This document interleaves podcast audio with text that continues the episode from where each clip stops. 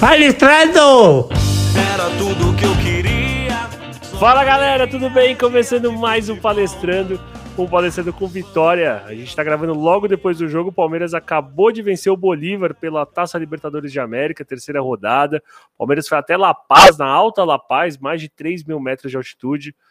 Venceu o Bolívar por 2 a 1 e, cara, não foi um jogo legal, assim, não é um jogo que você fala assim, sei lá, em janeiro, quando acabar o futebol brasileiro, você fala, puta, eu tô afim de rever aquele Palmeiras e Bolívar. Isso com certeza não vai passar pela sua mente. Talvez a única coisa que você vai querer ver foi o golaço do Gabriel Menino, um dos gols mais bonitos que eu me lembro, assim, de ter visto no jogador do Palmeiras. Que tirambaço, cara. Mas deixa eu já dar o um bom dia, boa tarde, boa noite para meus membros da mesa fixa. Fala aí, Robertão. Fala aí, Wesley. Como é que vocês estão? Avante, palestrinos e palestrinas. Gostaria de cumprimentar os amigos da mesa de hoje. Você que nos ouve, sou o Wesley Cortez. E como o Thor falou, se tem uma coisa para rever hoje, é o gol do Gabriel Menino. É aquele gol que daqui 5, 10 anos a gente vai parar para discutir e falar, putz, onde a gente tava quando o Gabriel Menino fez aquele gol na altitude. Mas apesar disso, foi uma boa vitória e voltar com três pontos na Libertadores fora de casa é sempre bom. Bom dia, boa tarde, boa noite aos nossos ouvintes palmeirenses de todo o Brasil, todos da, da, da, mesa aí também. É feliz pela vitória, eu acho que foi positivo.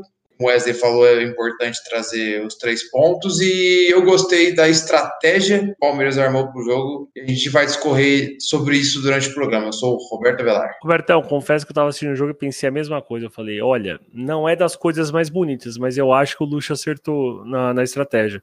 Acho que foi algo bem pensado. Vamos discutir aí, ver se todo mundo concorda.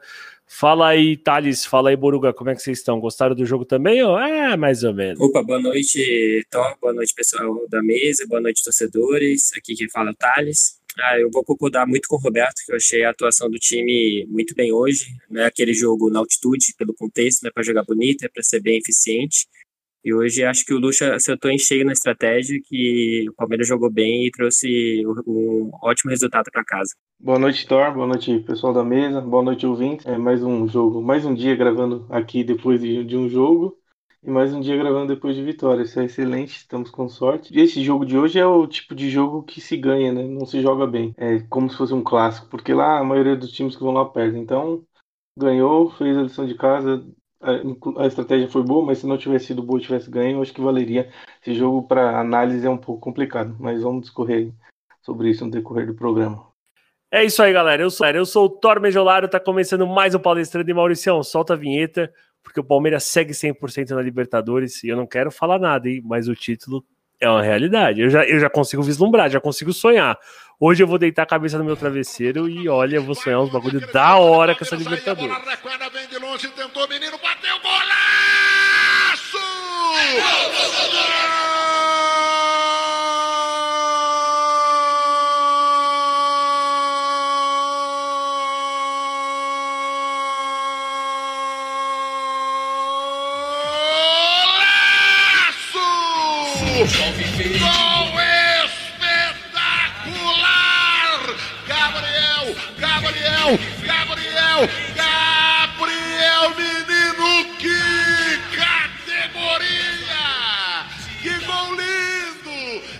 Bom, o Palmeiras quebrou aí um.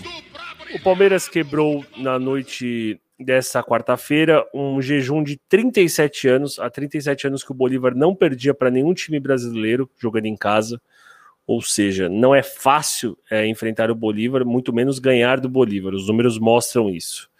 É, e eu queria destacar algumas atuações. Eu acho que assim, qualquer atuação que a gente vá, vá, vá explanar sobre, vá dar nossa opinião, ela tem que ter um asterisco.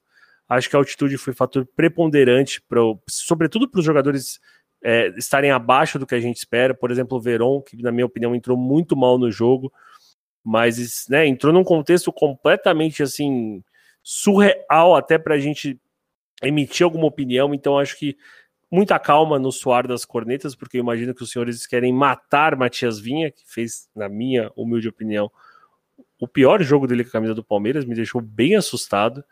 Mas, como eu disse, um asterisco aí na participação. É, quero também destacar alguns jogadores que foram bem, caso da dupla de zaga, que sou fã declarado. É, Zé Rafael, para mim, um monstro, um leão. É, desde o jogo contra o esporte, até antes mesmo, até contra o Corinthians, eu acho que ele já vem jogando muito bem. Hoje, para mim, sem dúvida, o melhor jogador em campo. É, e, mas enfim, já que a gente falou tanto da altitude, deixa eu chamar o Wesley, porque a gente começou o podcast aqui na hora de. Ô, oh, galera, tudo bem? Boa noite, boa noite, boa noite. O Wesley mandou assim: Estou com o material de estudo da faculdade de altitude na minha mão. Eu falei, ah, parceiro, então é você mesmo que vai falar sobre ela. Wesley, o quão a maldita da altitude influencia num pobre jogador como o Matias Vinha? Bom, Thor, não só o Matias Vinha, né? Como todos os outros. Antes de falar da altitude, me permite fazer duas pílulas históricas, dois adendos rapidinho. É, é a primeira. É a primeira vez desde 1968 que o Palmeiras vence três jogos seguidos na Libertadores, na primeira fase. Os três primeiros, né? Começa com 100% de aproveitamento. E compararam o gol do Cleiton Xavier e, e, Gabriel Menino e vale lembrar que Luxemburgo era o técnico em ambos. Mas vamos falar de, de, de altitude. Cara, é muito difícil jogar na altitude. Eu tô com um estudo aqui que quem me passou foi o meu professor doutor Ivan Cruz Pissarro, que foi fisiologista do Palmeiras por muitos anos e é meu professor de, foi meu professor de fisiologia na faculdade. E a gente teve, a gente semestre passado estudou a, altitude, só para contextualizar. Para você ter uma ideia, a aclimatação, o que, que é aclimatação? É você ter todo o, o sistema cognitivo e sistema físico 100% adaptado à altitude. Na altitude de La Paz, que é mais de 3.600 metros, para isso você, precisa de um tempo de 5 a 6 semanas na, no local seu corpo ficar 100%. Já, já mata aí impossível. Talvez uh, um dos efeitos da altitude é chamado hipóxia, que a hipóxia ela diminui a eficiência mental do, do, do ser humano. Então você tem um, um, prejuízo na memória e principalmente na execução dos movimentos. É, então você já viu o que acarreta, né? Tudo que acarreta. E se você for mais a fundo, você tem percas na, na sensibilidade visual em 67%, na tensão espacial 83%, na, e na tomada de decisão você tem um, um prejuízo de 98% na, na, na, queda na tomada de decisão, né? Então, é muito difícil você ter um jogo bom na altitude, independente de fase, de jogadores que você tem. Claro que assim, observando o jogo, o nível técnico do Bolívar, pese os seis meses sem jogar, é muito abaixo, muito abaixo. O time do Bolívar, eu acho que não é nenhum exagero dizer que é talvez tecnicamente o pior time que o Palmeiras enfrentou nesse ano. Mas eles têm altitude e, e é um, um grande reforço para eles, né? O Palmeiras sentiu dificuldade, mas se portou bem, soube dosar, principalmente no primeiro tempo. O Palmeiras foi bem melhor, foi muito melhor que o Bolívar no primeiro tempo. No segundo tempo, até o Gabriel Menino fazer o gol, tava um jogo mais igual, aí depois o fantasma da paz, da altitude boliviana acabou, acabou pesando. E o Palmeiras conseguiu se segurar, tomou um gol, tomou um pouco, mas conseguiu se segurar e trazer os três pontos que era importante. E vale ressaltar, além da altitude, tinha um gramado que totalmente irregular e com uma grama muito alta. Então assim, Palmeiras jogou contra um adversário não só que vestia uniforme ia para jogo, jogou contra vários fatores aí e conseguiu descer da altitude com a vitória. Bom, Robertão, a gente comentou ali nas nossas entradas do podcast que o Palmeiras apresentou um estilo de jogo legal, assim. Talvez não muito bonito, talvez não, com certeza não foi bonito. Não é aquele jogo que a gente vai parar para assistir daqui dois meses para lembrar desse Palmeiras e Bolívar por conta do jogo do Palmeiras. Mas foi interessante, acho que o Palmeiras soube usar é, as armas que tinha e soube, sobretudo, explorar as eficiências do Bolívar. Você acha que foi por aí mesmo? Não, legal, Thor. Eu acho que foi por aí mesmo. Eu acho que o Palmeiras entrou com uma estratégia muito bem definida. É, aproveitou, né? Colocou o Rony em campo, né? Aproveitando que é um jogador de muita força, muita velocidade, né? Para pegar os espaços da defesa, né? Do, do, do Bolívar e para jogar realmente mais reativo. O Palmeiras priorizou esse tipo de jogo hoje para não ter um desgaste físico, né? Porque se você imaginar é, um, um, time igual o Palmeiras, que tem umas ideias de perde pressiona no campo do adversário, toda hora querer manter a posse da bola e, e logo que perder lá, fazer o perde pressiona, e se não conseguir fazer o perde pressiona, ter que fazer vários retornos defensivos, né, que aí as transições defensivas ficam cada vez mais rápidas, o desgaste na altitude ia ser muito maior, né? É só relacionar com tudo que o Wesley nos falou, né? Então, eu achei que foi muito interessante que o Palmeiras armou. E o mais legal ainda, Thor, que, e o pessoal da mesa, que eu, que eu gostei, foi no, no sentido que o, o, o Luxemburgo tá achando uma configuração interessante para o time, né?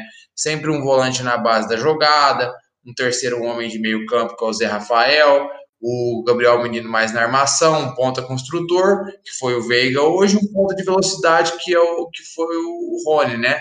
O ali no lugar do, do Luiz Adriano, e, e, e, deu certo, o time se portou bem em campo, na minha opinião, o, o Rafael Veiga e o Rony talvez fizeram isso a melhor partida com a camisa do Palmeiras, os dois jogaram bem, né? E é jogadores que normalmente é bem criticado no, nos jogos, é, desempenharam um bom papel, e, foi interessante. Então a gente tem que, tem que, tem que elogiar o Luxemburgo hoje, elogiar a comissão técnica e os jogadores também pelo que fizeram em campo. Porque se você parar para pensar em, no contexto geral, que de, de, de, ir até altitude, trazer três pontos para casa e pensando que tem um jogo dificílimo contra o Grêmio pelo brasileiro no fim de semana, a estratégia foi muito boa. É, estamos, somos líder na Libertadores, poupamos jogadores que estão com desgaste físico, é o caso do Lucas Lima, o, o Patrick de Paulo, o Adriano, para um jogo importante que é contra o Grêmio lá no sul do Brasileirão. Então, parabéns para a comissão. Foi um belo jogo do Palmeiras, um belo jogo dos meninos do, que estão no meio-campo, né? O Gabriel Menino e o Zé Rafael.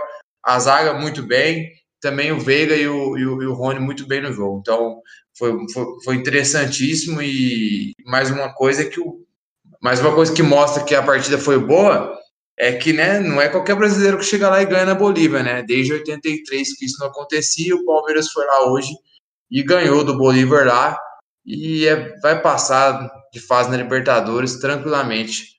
É, se pensar só pelo jogo do Palmeiras em si, eu já achei um bom jogo.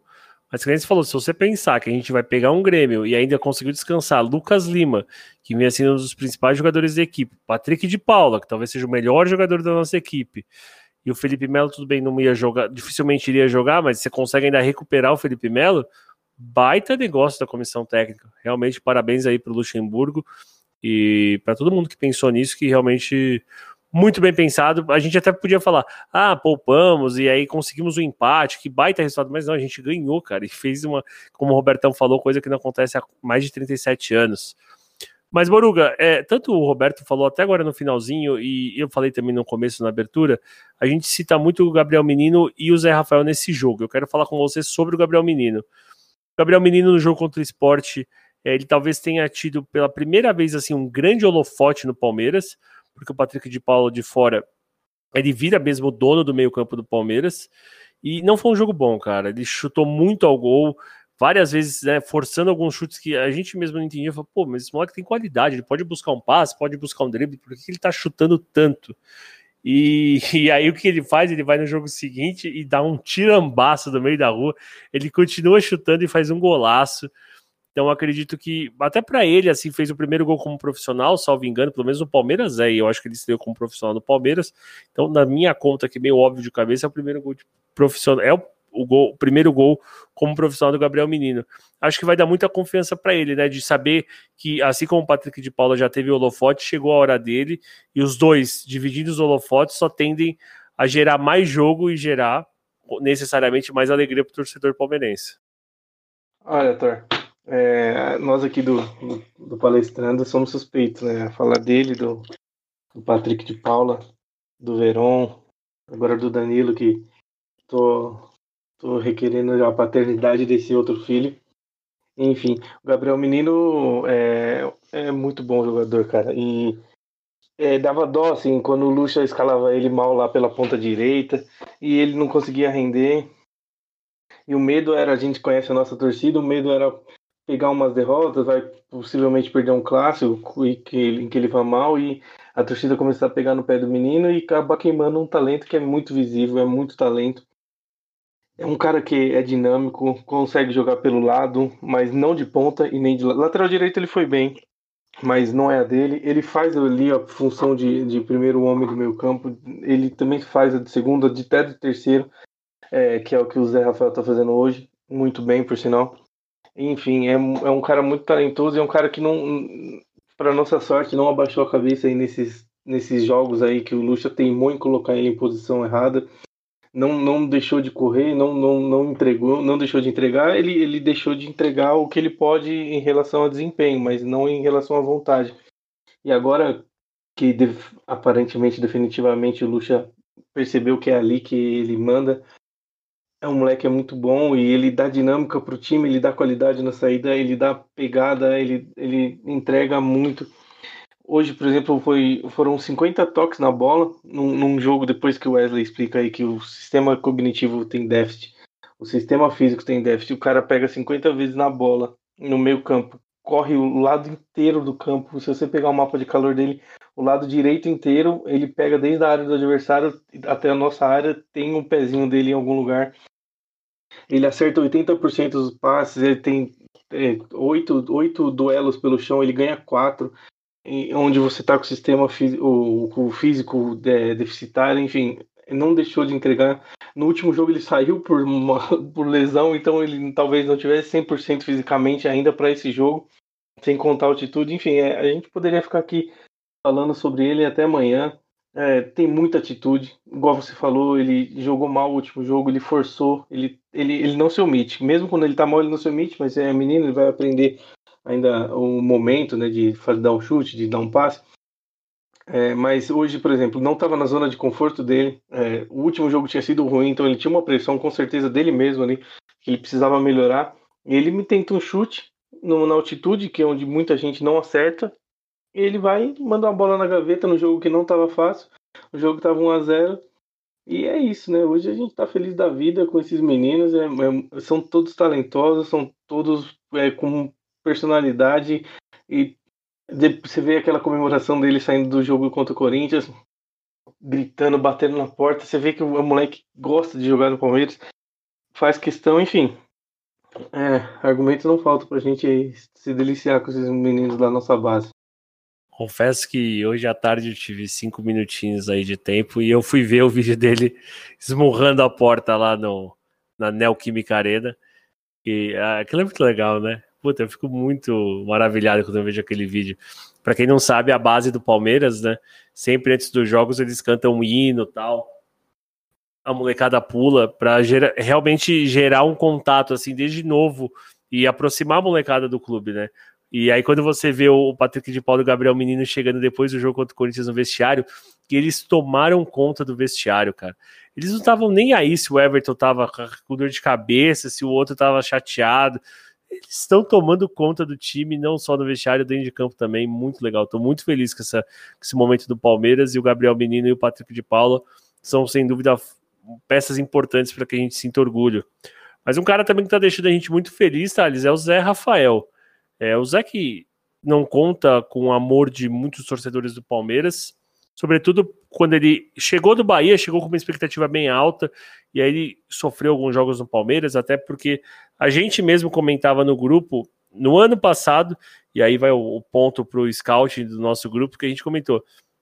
O Zé Rafael não pode jogar aberto, o Zé Rafael tem que jogar no meio. A posição do Zé Rafael é o segundo terceiro homem de meio campo. Aí não sei se alguém aqui tem um contato com o Luxo, alguém mandou uma mensagem para ele, mas o homem ouviu, colocou o Zé para jogar e ele se achou nessa posição. Confesso que até agora eu não entendi por que, que o Zé saiu do time em determinado momento. Não sei se ele queria privilegiar ali os caras mais velhos, como o Ramires e o Bruno Henrique. Só sei que, do mesmo jeito que o Zé saiu bem do time, ele voltou bem de novo. Acho que a posição é essa, não tem muito mais o que falar. E queria que você nos elucidasse o porquê que o Zé mudou tanto o Palmeiras de patamar nesse sentido. Ah, então, Tó, como você mesmo disse, é a mudança de posição no Zé, né? É, como a gente sempre falou, a gente até brincava, chamava ele de tratorzinho no nosso grupo lá, a maquininha que ele jogando de frente, com o campo aberto assim, ele consegue fazer essa, carregar a bola. Ele, ele vai muito bem nessa função. E não como ele foi escalado, por exemplo, no primeiro jogo pós-pandemia contra o Corinthians, é, na ponta e recebeu, recebendo a bola de costas. Ali o jogo dele realmente não funciona. E hoje, principalmente, jogando ali, é, formando a trinca no meio, Ramires, é, Menino e o Zé, foi muito bem, porque ele teve uma função extra ali que foi cobrir o Rony, digamos assim.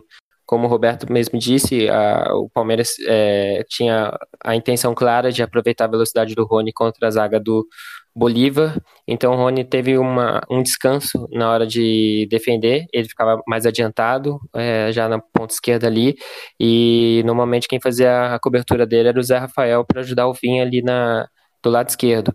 O Marcos Rocha no lado direito teve o Rafael Veiga, que foi muito bem nesse sentido, é, ia até a linha de fundo, defendendo, fez um ótimo papel é, ajudando o Marcos Rocha, e já, na esquerda, é, Colbel Zé fez esse, essa dupla de fu função de fechar o meio e cobrir o Rony quando ele ficava mais adiantado. E a prova disso é que ele foi o jogador que mais é, duelos venceu, tirando a, é, a zaga, lógico.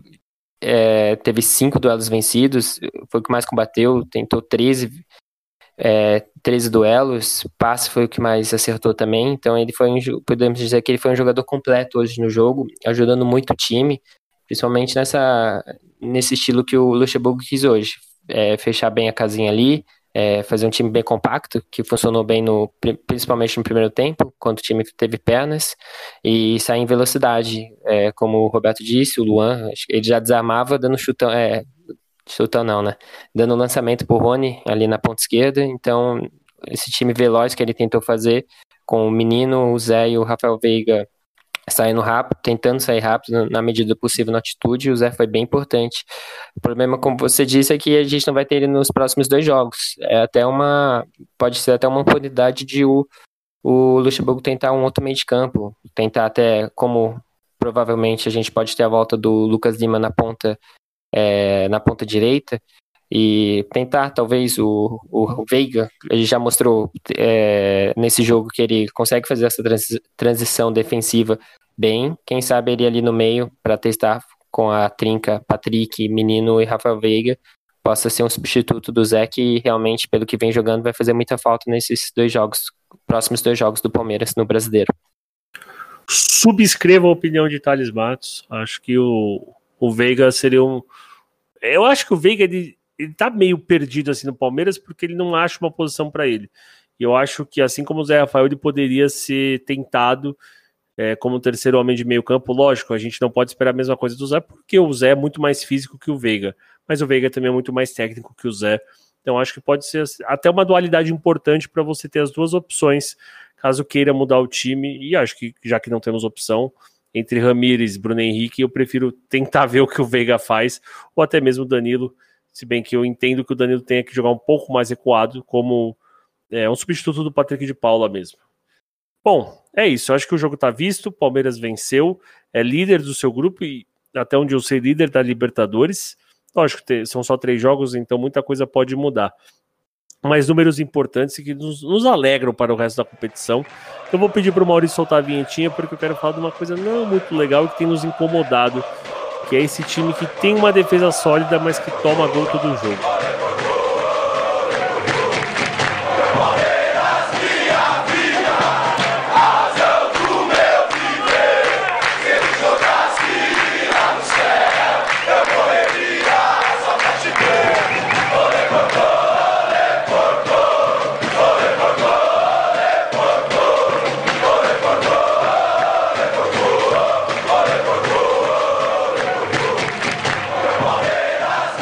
Bom, a... bom, meus nobres colegas, o negócio é o seguinte: a gente muito ouve falar que a defesa é o principal ativo do Palmeiras hoje, por conta de ter uma defesa sólida que vem desde os tempos de Felipão. A gente pode sonhar com alguma coisa esse ano, além de apenas participar dos campeonatos. Só que aí os números são o seguinte: eu vou pegar desde o jogo contra o Santos, é um, dois, três, quatro, cinco, seis, são sete jogos onde o Palmeiras tomou sete gols, ou seja, uma média de um gol por jogo. Aí os argumentos estão aí. Defesa sólida que toma gol todo jogo não é sólida. Ah, mas você analisou como foram os gols que o Palmeiras sofreu? Eu analisei e conto para vocês. Palmeiras e Santos, o Palmeiras tomou um gol contra do Ramires. Palmeiras Internacional, um pênalti inexistente no Luan, que o Internacional converteu. Red Bull Bragantino e Palmeiras 2 a 1 O gol do Bragantino foi uma bola desviada. Corinthians e Palmeiras, o Palmeiras venceu por 2 a 0 não tomou gol. É, Palmeiras e Sport, o Palmeiras tomou dois gols, um de pênalti, né, que o Wesley cometeu, e o segundo gol do Sport, uma jogada trabalhada que teve o drible no Luan. E no jogo de, de ontem, né, na verdade, contra o Bolívar, uma bola alçada na área, onde houve o desvio, o cara surgiu sozinho na pequena área, o tal do primo do Riquelme. Como encher o saco com esse negócio que o cara era primo do Riquelme, pelo menos na transmissão do SBT. Então, o tal do primo do Riquelme fez o gol de cabeça. E aí quero saber a opinião de vocês. Essa defesa é sólida ou não é? é tem algum argumento desses que desmente ou não é tão simples assim? Só, só para lembrar, o, o Thor que também teve o gol contra o, contra o Bahia, que foi numa falha individual do Everton. Uh, eu gostaria de, de, de, começar essa explanação. O Palmeiras, ele, eu acho, eu vou tentar ser o mais sucinto possível. O Palmeiras ele é mal treinado defensivamente. A gente vem batendo essa tecla e tal, porque todos os zagueiros individualmente são muito bons. Os laterais direitos são bons. O lateral esquerdo Vinha tá numa má fase, mas é, é, mal treina, é treinamento, cara. Não adianta, não adianta de ficar batendo na tecla. Tem um pouquinho do azar também, mas esses gols de bola aérea, principalmente o que tomou hoje, é falha. É falha, cara. É falha de treinamento de da saída ali para deixar o jogador impedido. O Vinha não acompanha o tal do primo do Riquelme e o Marcos Rocha não acompanha a linha de impedimento e fica dando condição. Então isso aí é um movimento que é treinado. Isso é treinado os outros gols, exceto acho que o do Everton, que do Everton contra o Bahia foi uma falha grotesca. Contra o Santos foi uma infelicidade, acho que foi mais mérito do, do Santos, né, que bateu a falta. Do Inter foi um pênalti inexistente a gente tem sofrendo, vem sofrendo e a gente vê que as falhas são em movimentos coordenados que podem ser corrigidos a partir de treinamento. Então, só para corroborar aqui um pouquinho com o que o Wesley falou sobre os, o, o talento individual da nossa zaga, Estava fazendo uma pesquisa rápida aqui. A média de corte do, de, dos jogos, em jogos do Palmeiras, o Palmeiras tinha 13,5 cortes por jogo na Libertadores. O, o líder na Libertadores é o, o Nacional do Uruguai, com 27 cortes. Hoje, só hoje, Gomes e Gustavo Gomes e Luan cortaram 21 vezes. Só, só os dois quase bateram o, o, o, time que mais corta. Então, é, os, ele, o nossa zaga é talentosa. É, o, o Wesley comentou do Vinha que vem mal. Vem mal, mas eu acho que defensivamente ele compromete pouco. Eu digo em sistema defensivo. Com a bola ele erra, né? Ele tem errado passes, igual ele errou hoje e tem comprometido, mas eu digo, ele sem a bola no sistema defensivo, ele compromete menos do que o Diogo Barbosa, por exemplo, comprometia. É, o, Marcos Rocha é um cara que tem um certo problema, às vezes entrega uma outra bola, mas não tem entregado esse ano. O Mike eu acho um pouco mais seguro ali atrás. É, o, eu acho que o problema realmente aí é a bola parada, é a falta de treino, é, é são movimentos coordenados e, e que na hora H falta que você pega um time que treinou e um time que não está muito bem treinado, que é, é, o que o Palmeiras é na bola parada, e, e, acaba saindo os gols. A maioria dos gols aí são de bola parada ou de gols, alguns gols fortuitos aí, que é o gol de desvio, enfim. É, eu acho que com o talento que a gente tem, é um ponto forte. É um, a zaga do Palmeiras é um ponto forte. Hoje ela não é tão boa igual a zaga do Felipão, mas são os mesmos nomes. Gustavo Gomes e Luan, Felipe Melo, hoje recuado, mas tá ali. Então, é possível fazer essa zaga voltar a ser sólida e, igual era antes. É só treinar, é só arrumar isso daí. E, e, e o Campeonato Brasileiro do jeito que tá, todos os times oscilando, até o Flamengo mesmo que a gente achou que seria bicho-papão, o sistema defensivo vai fazer muita diferença. O time que não perder ponto, que a gente já perdeu, mas o time que não perder ponto tomando é, gol no final de jogo, quando está numa vitória apertada, enfim, vai levar esse campeonato. Então a gente precisa ajustar isso. Sem mata-mata nem se fala, né? Defesa em mata-mata é preponderante. Mas no Campeonato Brasileiro, principalmente, eu acho que esse ajuste aí, principalmente na bola parada, pode fazer uma diferença enorme lá na frente. Ah, só para complementar o que o Boruga disse e o que o Todd é, falou no começo, dando os dados, desde, se a gente pegar desde o começo do, do brasileiro, dos últimos 10 jogos, o Palmeiras só, só não tomou gol em dois jogos, que foi nas duas vitórias contra o Atlético Paranaense e contra o Corinthians. Eu, e eu vou concordar com o Boruga que ah, se você pegar individualmente, os nomes da defesa do Palmeiras são muito. É, tem a qualidade muito alta. O Gomes, para mim, não for o melhor é, zagueiro em solo brasileiro, tá entre os melhores. A, o nível dele hoje na Libertadores ganhou todos os duelos que fez. Ele defendendo a área, acho que não tem melhor aqui em, no Brasil. E o Luan é um zagueiro de qualidade boa. Eu acho que o principal problema da defesa do Palmeiras está sendo no meio de campo. Quando, quando costuma chegar na defesa, chega meio estourado. Eu estou achando um pouquinho ruim a transição defensiva do Palmeiras. O Palmeiras ainda não, não sabe muito bem se quer marcar pressão, quer marcar lá em cima, e quando tenta marcar pressão ainda não está regulado. O, normalmente alguém sobe, o volante no meio não sabe se é para subir junto se é para esperar, defender o funil, e acaba sempre sobrando alguém. E aí, quando você pega um time defendendo em transição, tem que ser bem treinado e o Palmeiras acaba sofrendo. Contra o esporte, eu acho que esse foi o principal problema, tanto no lance do segundo gol que acarretou no final, lógico, a falha individual do Luan, mas foi transição. E tanto no primeiro gol, o pênalti também nasceu de uma falha de, da, é, de pressão do meio de campo ali, que originou a jogada até a linha lateral e o cruzamento que teve o pênalti. Então, eu acho que nem a defesa, que a defesa, você pegar, foram, foram é, teve a falha individual do Luan, mas não vê a defesa falhando tanto. É, a não ser que bola, bola aérea que é o time inteiro. Mas eu acho que o principal problema do time, como é clichê até falar, né, que a defesa começa lá no ataque, é o Palmeiras primeiro definir o que quer. Quer marcar pressão lá na frente? Então vamos subir, o time inteiro tem que subir, o time tem que fechar as opções de passe, ou, ou não, prefere, para ser um time mais seguro, prefere defender em bloco médio, baixo, então fazer isso, não pode os, os jogadores da frente saltarem lá em cima dos zagueiros, o, e o meio campo não saltar, vai ter sempre um buraco que esse é, era o principal problema antes da pandemia, que a gente até é, brincava que o Lucha, não, não sei como o Lucha não estava vendo, é, o buraco que ficava no meio de campo, ele até comentou que via e consertou principalmente com o Patrick de Paula, mas primeiro eu acho que o Palmeiras tem que definir, quer marcar na frente, quer marcar o que vai fazer, para aí sim encontrar um modo de proteger mais a defesa, fazer uma transição defensiva mais é, é, efetuar ela melhor do que, eh, como a gente falou, é chovendo molhado falar dos nomes individuais da defesa do Palmeiras, que a qualidade é muito alta. Então, eles tendo mais proteção, assim, não chegar toda hora na correria lá atrás, tenho certeza que a gente vai começar a ter bastante clean sheet, e clean sheet, principalmente no brasileiro, é sinal de time brigando lá em cima.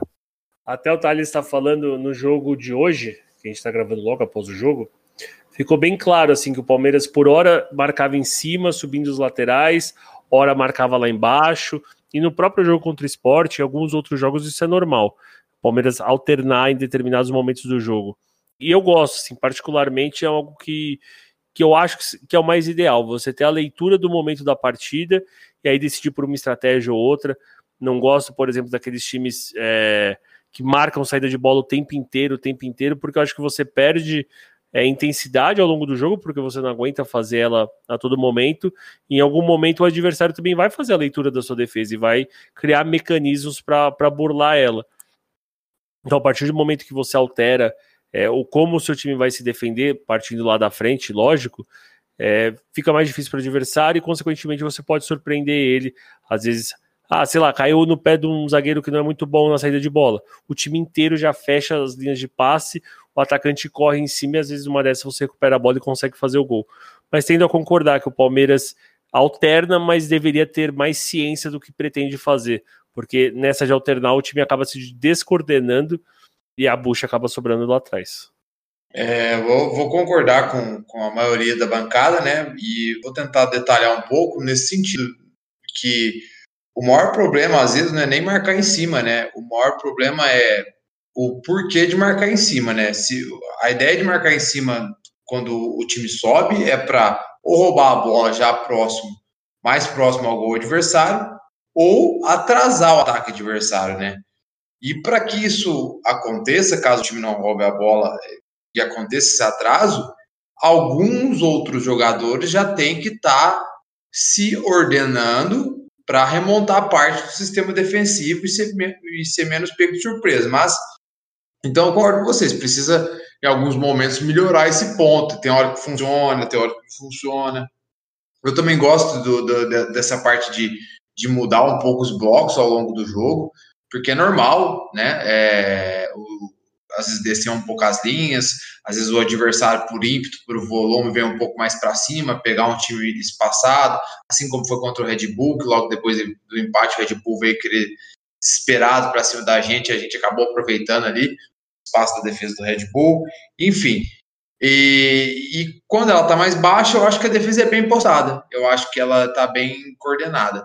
Agora temos um, um, problema assim de bola aérea, né? Vemos sofrendo, lance perigosos, gols aí de bola aérea que precisa ser corrigido com urgência. E em relação à zaga em si, a zaga em si para mim é muito boa, é, independentemente de quem joga, se é o, o Melo, se é o Luan, se é o Gustavo Gomes, se é o Vitor Hugo.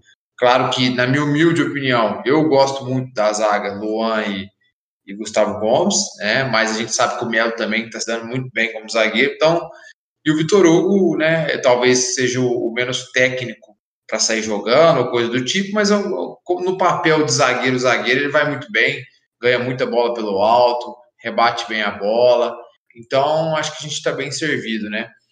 Eu acho que, que o Palmeiras tem tem tudo para melhorar. Eu acho que tem evoluído. É, eu acho que no primeiro tempo contra o esporte é, eu achei bom, bom o sistema do Palmeiras defensivo. No segundo tempo, como o Thales falou, é, deu uma piorada boa. Inclusive aí os lances de cartão, enfim, que é como né, para o Zé Rafael foi nessas transições ruins, mas está tá, tá, evoluindo aos poucos. Eu acho que o trabalho está começando a fluir alguma coisa ali e outra aqui. Claro, a gente quer que as coisas sejam mais rápidas, né? Mas nem sempre acontece. Então, se o Palmeiras organizar um pouquinho mais, é, ficar um pouco mais consistente, parar de tomar esses gols bobos, ou seja lá por transição ou por bola parada. Como o Bruno já disse, tem boas chances aí de brigar por um campeonato de pontos corridos, né? Que a gente sabe que a defesa é, é acaba ajudando muito times com, né, que tem uma defesa boa a, a, ficar no topo da tabela. E, né, querendo ou não, por que não, né?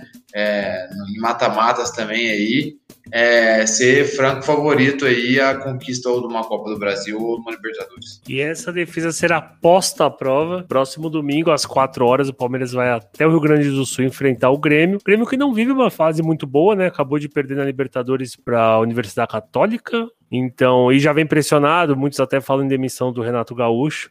Então pode ser aí que em menos de duas, três rodadas o Palmeiras faça cair mais um técnico. Não torce necessariamente pro Renato Gaúcho cair, mas a gente torce pro Palmeiras ganhar do Grêmio. E aí, se for uma vitória cachapante, então melhor ainda. Bom, vamos falar sobre o time feminino e sobre a diretoria do Palmeiras, que parecem coisas que não funcionam, mas que dessa vez funcionaram. Temos notícias boas envolvendo os dois lados.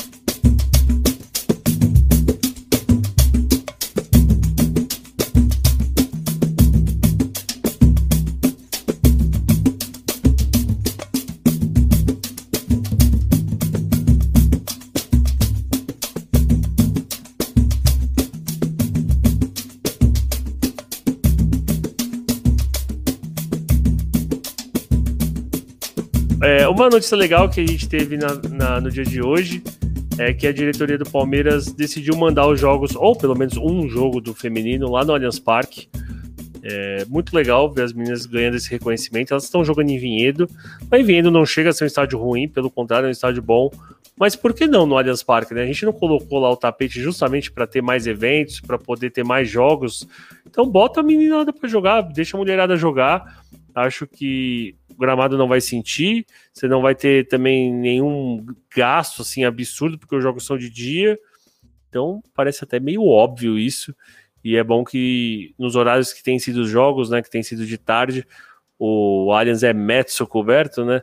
Então dá uma aliviadinha no, no calor e tenho certeza que um gramado é, em perfeitas condições, as meninas só têm é, melhores condições de, de, desempenhar o bom futebol que elas vêm apresentando. E Thales, fala pra gente quando que esse time joga, qual é o adversário, passa a ficha técnica aí para os nossos ouvintes. Então, confirmando a informação do estádio, o Palmeiras confirmou o jogo do Santos no dia 24, é, quinta-feira da semana que vem, no Allianz Parque, e também uma outra partida confirmada para o Allianz Parque é contra o Internacional no dia 5 de outubro. Então, por enquanto, pelo menos essas duas partidas é, vão ser no Allianz Parque. Então, é, vai pegar o, o, líder do campeonato, que é o Santos, que junto com o Corinthians tem a, é, a melhor campanha da competição. De nove jogos ganharam oito e perdeu um. Então, o time, o Palmeiras, que normalmente ele até vem jogando bem, mas pecando na fase defensiva, vai ter um grande obstáculo aí enfrentar o Santos. Uma, digamos, uma prova de fogo nessa fase de classificação, boa para o time ver realmente como que está em relação a um dos principais candidatos ao título. Muito bom, fica toda a nossa torcida aqui para as meninas e que esse fato possa se repetir, que as meninas possam jogar muito mais vezes no Allianz Parque, porque elas merecem ter as melhores condições de jogo, porque elas vestem a camisa do Palmeiras. E aqui a gente torce que tudo que é do Palmeiras seja do bom e do melhor e elas merecem, certo? Mauricião, vinhetinha, porque vamos no pique falar dos palpites para o próximo jogo do Palmeiras.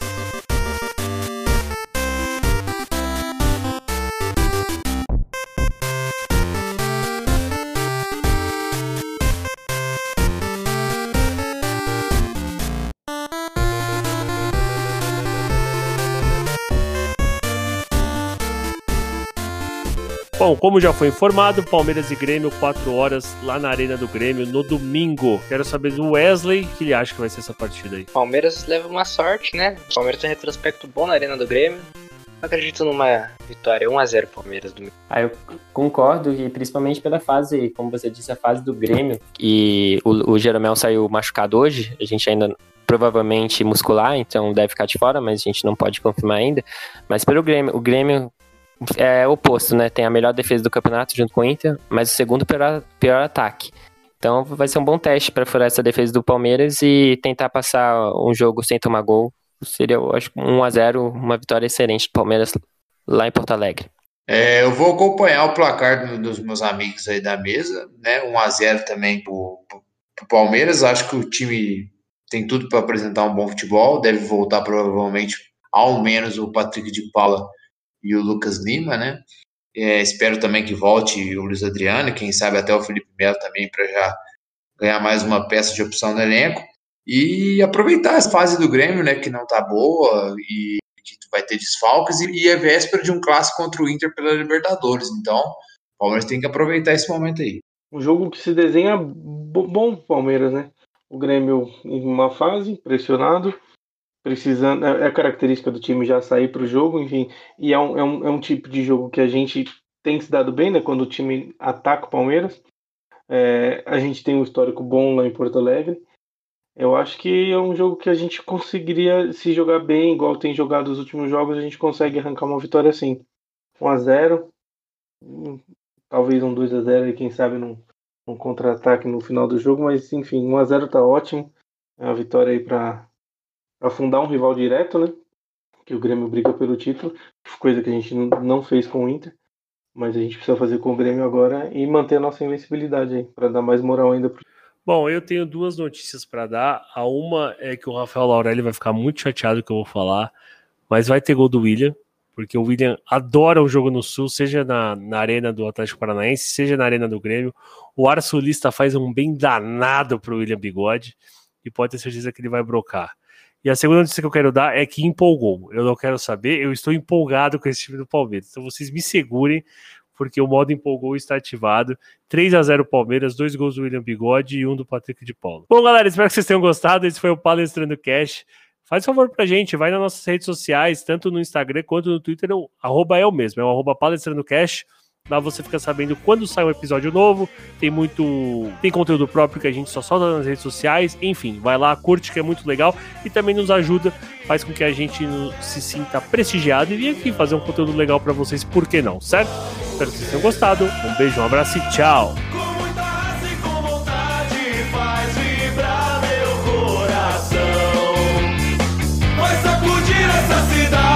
meu palestra campeão.